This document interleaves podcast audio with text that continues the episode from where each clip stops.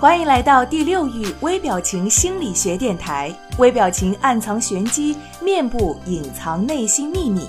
每个人都会有不同的表情，或一颦一笑，或目光游离。这些细微的表情之后，隐藏着什么样的秘密呢？第六域微表情电台教你怎样看穿他人心理轨迹和玄机，快速的提升情商、魅力、影响力，收获人生的幸福与成功。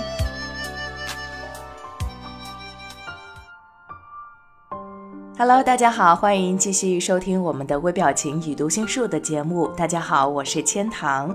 那么在节目开始之前呢，还是要提醒各位听众朋友，在这么炎热的夏天呢，一定还是要注意保护好自己的身体，不要像千堂一样感冒了。好了，话不多说，那么我们今天的节目主题是两个小动作，告诉你如何洞悉他人的内心。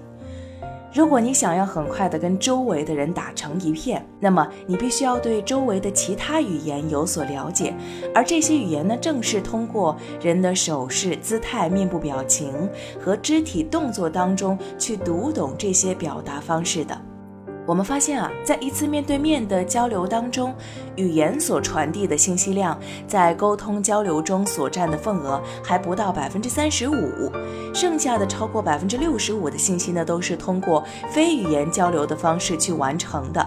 那么本节目呢，就是教会你如何洞悉人这百分之六十五的非语言行为，看透他人的内心，让你成为一位读心识人的社交高手。我们其实对发生于二十世纪七八十年代的上千次的销售和谈判过程展开了详细的研究。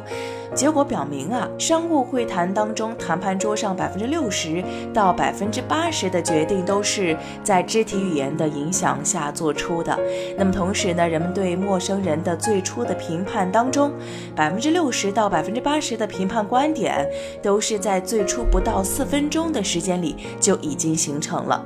除此之外呢，研究成果还表明，当谈判通过电话来进行的时候，那些善变的人呢，往往会成为最终的赢家。可是，如果谈判是以面对面交流的形式来展开的话，那么情况就大为不同了。肢体语言是一种体现个人情感的外在表现形式。其实每一个手势或动作都有可能成为我们透视他人情感和情绪的关键线索。所以今天呢，千堂为您分享到的是眨眼睛的哲学和安慰行为。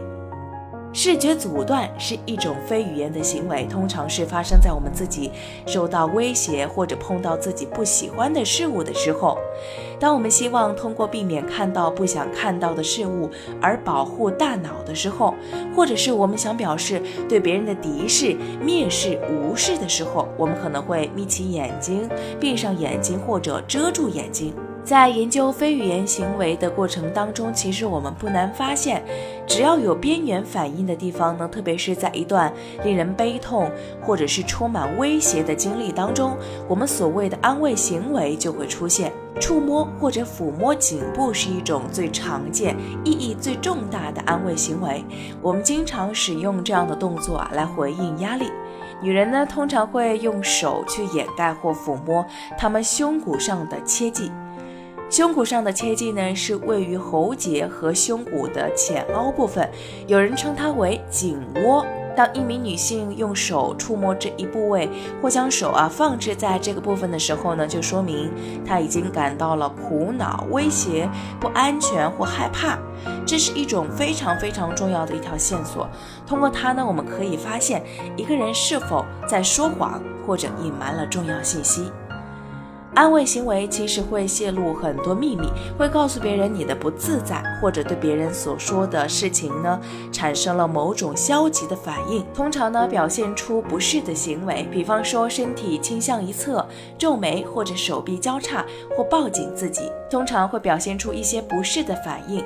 大脑呢就会命令双手进行安慰。这时候啊，我们就会寻找这些行为，以便确定你面前这个人在想什么。安慰行为的类型其实很多很多。我们感到有压力的时候呢，通常会轻轻地按摩一下颈部，摸一摸或者玩弄一下头发。这些动作完全是自发的。我们其实可以因此看出很多不为人知的一些信息。那么以上呢就是今天的微表情与读心术的全部内容，非常感谢各位的收听，下一期一定要继续守候在节目旁边，我是千堂，再见。如果你渴望暴增你的读心阅人数，瞬间看出他人内心世界的动态，那么请马上添加微信。五六零零二四零七，免费领取微表情读心术精华课程。这个课程将教会你如何从入门到精通，彻底掌握读脸识人心的有效方法。特别提醒一下，由于精力有限，我们最多分享给前五十位朋友。马上添加微信五六零零二四零七领取吧。